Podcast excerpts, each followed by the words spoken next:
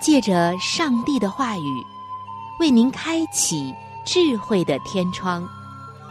每期话题的分享，让您感受心灵的阳光，探讨生活的每个层面，体贴心灵的每次触动，为您疲惫的心找一个可以安歇的家园。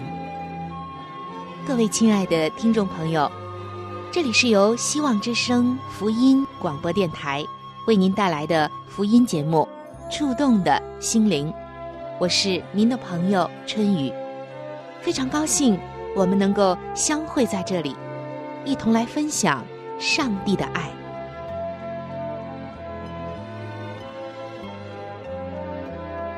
各位亲爱的听众朋友，平安。如果我问你，你喜欢吃水果吗？你要怎样回答呢？我相信很多的人都会说喜欢啊，我喜欢吃好多种的水果呢。我相信，因为我也是。不过今天我要和你提到一种水果，也许爱吃水果的你听到它的名字就会皱起眉头，甚至想要捂上你的鼻子了。对了。你已经猜到了，这个水果就是榴莲。你喜欢吃它吗？我似乎看到有些听众朋友已经笑了。坦白的说啊，我是很喜欢吃榴莲的，但是我周围的很多朋友，不要说见到它，只要听到它，马上啊就会觉得，啊，你不要说那个水果了。光那股味道啊，我闻着就够了，恨不得离得远远的。亲爱的弟兄姐妹们，我们知道，上帝所造的各样的五谷、菜蔬、水果等等等等，都有着它的美意，为了就是要增进人身体的健康，而且让我们看到上帝的爱。那你可能要问了。榴莲的好处又在哪里呢？虽然我们知道榴莲的营养价值是很高的，但是它的这股味道啊，实在是让很多人敬而远之。可即便如此，我们仍然能够从榴莲的身上得到很多的启示。接下来，就让我们一起进入到今天的内容当中，榴莲的。启示。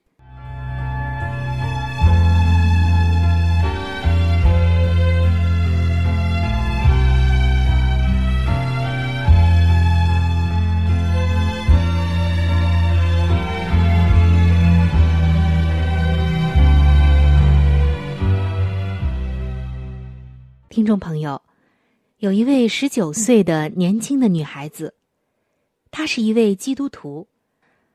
她写下了这样一篇灵修散文，名字叫做《榴莲》。他说：“我第一次见到榴莲，我觉得这东西实在是有一股让人受不了的臭烘烘的味道，表面还很坚硬，有很多刺一样的东西。我在想，如果有人拿它扔向我的话。”那我可真是伤不起，一定会遍体鳞伤。那些布满的坚硬的刺，一定扎到人身上是很痛的。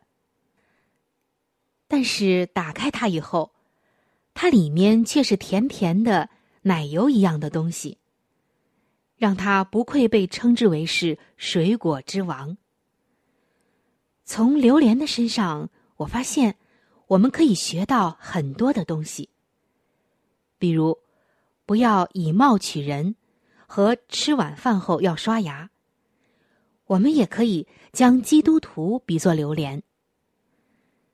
在马太福音五章的十四节到十六节，耶稣告诉我们说：“你们是世上的光，城照在山上，是不能隐藏的。”人点灯，不放在斗底下，是放在灯台上，就照亮一家的人。你们的光也当这样照在人前，叫他们看见你们的好行为，便将荣耀归给你们在天上的父。在这里，耶稣基督希望我们成为光，世界的亮光。我个人觉得，要是耶稣基督时代的中东地区有榴莲的话，他可能会在这里将榴莲用作比喻。就如城造在山上是不能隐藏的，榴莲的味道也是藏不住的。你再藏它，它那股味道总会被人发现。保罗在哥林多后书的二章十四到十六节里面。同样讲到了这个主题。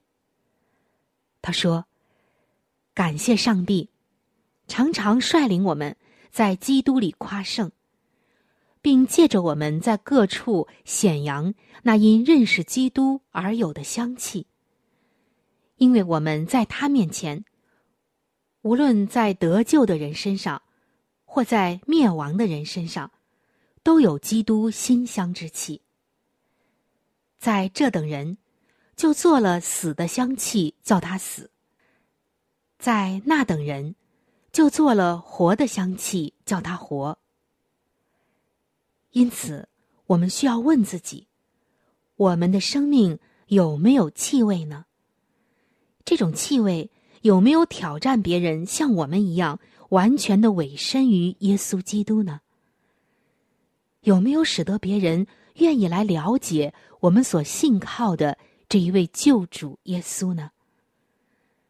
或者，我们完全融入自己周围的环境，以至于没有人能从我们身上看到舍己奉献的耶稣基督的馨香之气呢？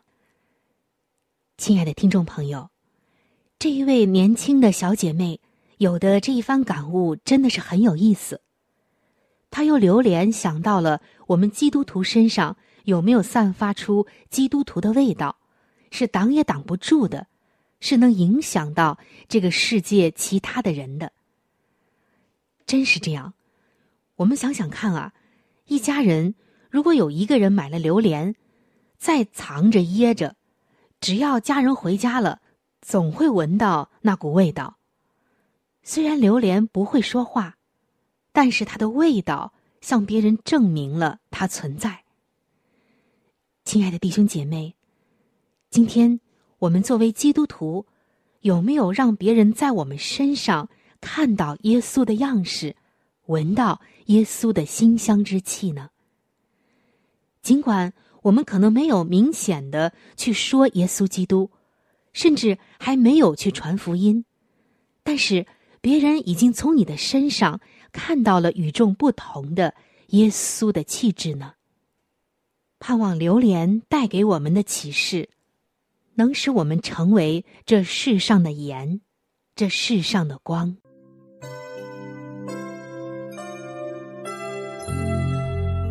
一朵花就是一个世界，一滴露珠能够反映出太阳的光辉。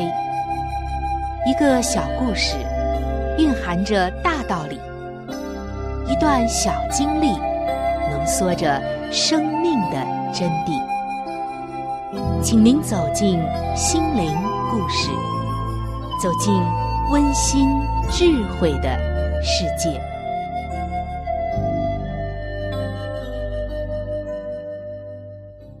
各位亲爱的听众朋友，欢迎您来到心灵故事的时间当中。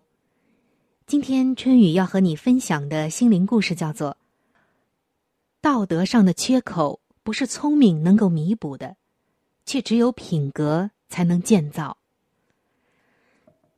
在十几年前，有一个小女孩刚刚毕业就去了法国，开始了半工半读的留学生涯。渐渐的。他发现当地的公共交通系统的售票处是自助的，也就是你想到哪个地方，根据目的地自行买票，车站几乎都是开放式的，不设检票口，也没有检票员，甚至连随机性的抽查都非常少。他发现了这个管理上的漏洞，或者说，以他的思维方式看来是个漏洞。凭着他自己的聪明劲儿，他精确的估算了这样一个概率：逃票而被查到的比率，大约仅仅为万分之三。他为自己的这个发现而沾沾自喜。从此以后，他就经常逃票上车。他还找到一个宽慰自己的理由，那就是。我自己还是一个穷学生嘛，能省一点是一点。就这样，四年过去了。名牌大学的金字招牌和优秀的学业成绩让他充满了信心。他开始频频的步入巴黎一些跨国公司的大门，踌躇满志的推销自己。但这些公司。都是先热情有加，然而不几天之后，却都是又婉言谢绝。一次次的失败使他愤怒，他就在想了：嗯，一定是这些公司有种族歧视的倾向，他们排斥外国人，尤其是中国人。最后一次。他冲进了某公司人力资源部经理的办公室，并且要求经理对于不予录用他给出一个合理的理由。然而，结局却是他始料不及的。下面的一段对话真的令人回味。女士，我们并不是歧视你，相反，我们很重视你。你一来求职的时候，我们对你的教育背景和学术水平都很感兴趣。老实说，从工作能力上讲，你就是我们所要找的人。既然是这样，那我就不明白了，你们为什么不收天下英才被贵公司所用呢？因为我们查了你的信用记录。发现你有三次乘公交车逃票被处罚的记录。嗯，我不否认这个，但为了这一点小事，你们就放弃了一个多次在学报上发表过论文的人才吗？小事，我们并不认为这是小事。我们注意到，第一次逃票是在你来我们国家后的第一个星期。检查人员相信了你的解释，因为你说自己还不熟悉自助售票系统，只是给你补了票。但在这之后，你又两次逃票，那是因为那时刚好我口袋中没有零钱。不不，女士，我不同意你这种解释，你在怀疑我的智商。我相信。在被查获前，你可能有数百次逃票的经历，那也罪不至死吧？干嘛那么认真？以后改还不行吗？不不，女士，这件事证明了两点：第一点，你不尊重规则，你善于发现规则中的漏洞并恶意的使用；第二。你不值得信任，而我们公司的许多工作的进行是必须依靠信任进行的。因为如果你负责了某个地区的市场开发，公司将赋予你许多的职权。为了节约成本，我们没有办法设置复杂的监督机构，正如我们的公共交通系统一样。所以。我们没有办法雇佣你。可以确切的说，在这个国家，甚至整个欧盟，你可能找不到雇佣你的公司了。直到这个时候，这个女孩才如梦初醒，懊悔难当。真是悔不该当初啊！亲爱的听众朋友，听了今天的心灵故事，你有怎样的感触呢？圣经箴言书说到这样一句话：“聪明的人按正直而行，智慧必使你行善人的道，守义人的路。”这里说的聪明和智慧。是真聪明，真智慧，是诚实守信的。他绝不是偷机取巧的。正直的人容易让人信任，也是一个不变的量。他的行为可以预测，可靠，容易得到各方面人士的信任。于是，正直的人积聚的威望速度就更快。正直。是一个人的品格所在，是上帝赋予人的，更是上帝所悦纳的。在社会中，没有成绩、没有业绩会被淘汰，但是没有品格将面临着灭亡。没有成绩仅仅意味着你在当前的情况下不被予以肯定，并不代表将来一事无成。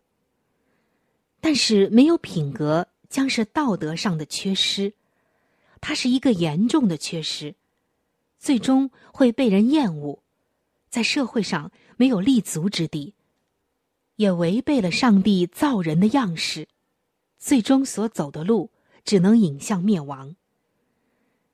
可见，人品是一个人真正的最高学历。现代社会。有能力、有才华的人到处都是，但才能卓越而且人品过硬的人却是很少见的。每一个机构都在真正急需并努力找寻这样的人，因为人品决定态度，态度决定行为，行为决定着最后的结果。人品意义深远。没有人会愿意信任、重用一个品格欠佳的员工。没有人愿真正使用这样的一个职员。即使有，也只是暂时的利用罢了。好人品已经成为了现代人职业晋升的敬业标杆与成功人生的坚实根基。所以说，有良好品格的人。必行正直的事，这才是真正的聪明，真正的智慧。在圣经中，上帝告诉我们说：“你不要忘记专心仰赖耶和华，不要依靠你自己的聪明，在你一切所行的事上都要认定他。”是的，上帝要我们每个人都有必要做一个有真智慧的人。所以他特别的告诉我们：你要保守你的心，胜过保守一切，因为一生的果效都是由心发出的。他知道，聪明挽救不了道德上的缺陷，只有良好的品格才能使道德得以建造。我主耶稣乃是奇妙的救。主也是我个人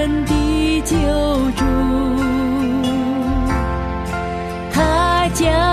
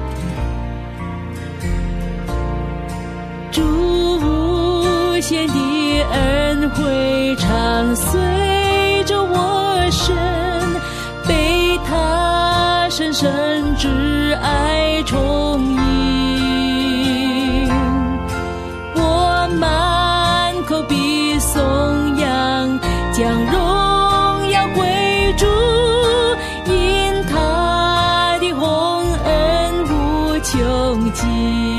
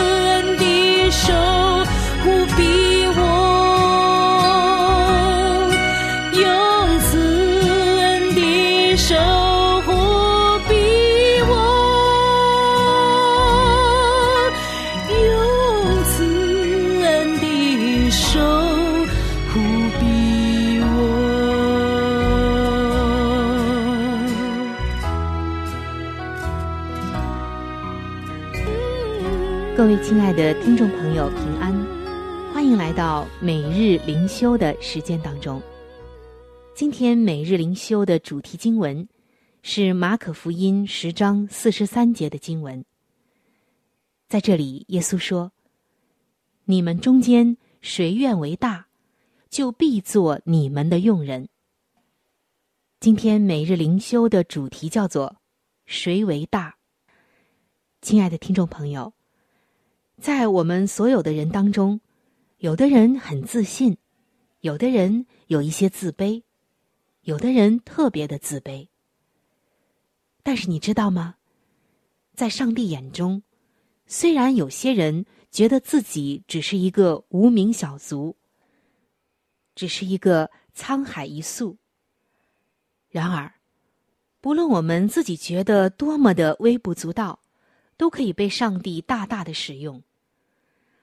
马丁·路德·金在一九六八年初的一篇讲道中，引用了耶稣在马太福音十章有关服饰的那段话。然后他说：“每个人都可以是伟大的，因为每个人都可以服侍。你不需要有大学文凭才能服侍，你不需要了解句子文法才能服侍。”你不需要知道柏拉图和亚里士多德是谁才能服侍。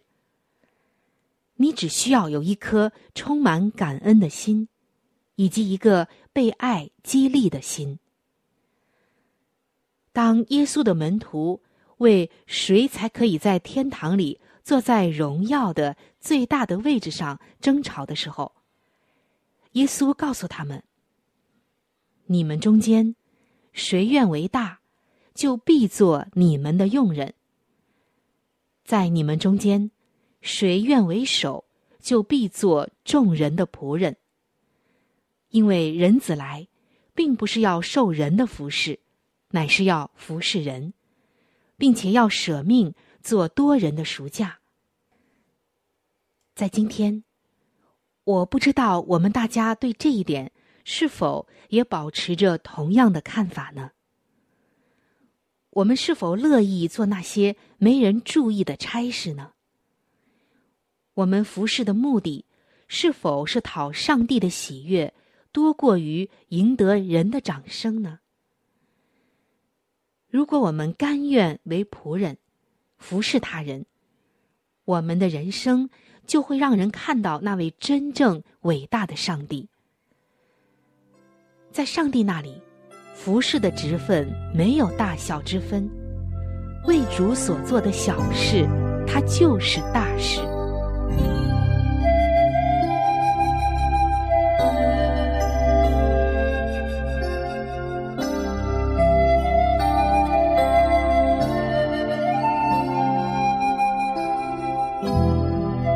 亲爱的听众朋友，时间正在悄悄的流逝，不知不觉当中。触动的心灵节目就要和您说再见了。春雨渴望着触动的心灵能够触摸到您心灵深处最深的需要和渴望，也非常愿意能够和您成为最知心的朋友。在这里，春雨要说明的一点就是，如果您的条件许可的话。我们是非常的欢迎你能够上网收听我们的节目，以便于取得最佳的收听效果。我们的网址是三 w 点 v o h c 点 c n。我们的网址是三 w 点 v o h c 点 c n。欢迎您能够上网收听我们的节目。如果您对我的节目有什么意见、建议、想法或者是感受，那我也是非常的欢迎你能够来信告诉我。来信请寄香港九龙中央邮政局信箱七一零三零号，春雨收就可以了。春是春天的春，雨是雨水的雨。来信请寄。香港九龙中央邮政局信箱七一零三零号，春雨收就可以了。春是春天的春，雨是雨水的雨。那如果您是用电子邮件，那请记我的电子邮箱。我的电子邮箱是 c h u n y u，就是春雨的汉语拼音。接下来是小老鼠，v o h c 点 c n，我的电子邮箱是 c h u n y u，就是春雨的汉语拼音。接下来是小老鼠，v o h c 点 c n，欢迎您能够来信或者是发电邮和我联系。我期待着您的来信。好了，那今天的节目就到这里，希望您能够经常的光临和支持这一频率，收听希望之声其他时间段更为精彩的节目。愿您能够充分的认识和体会到上帝的爱，也愿上帝的爱能够伴随您一生。下期节目我们再会。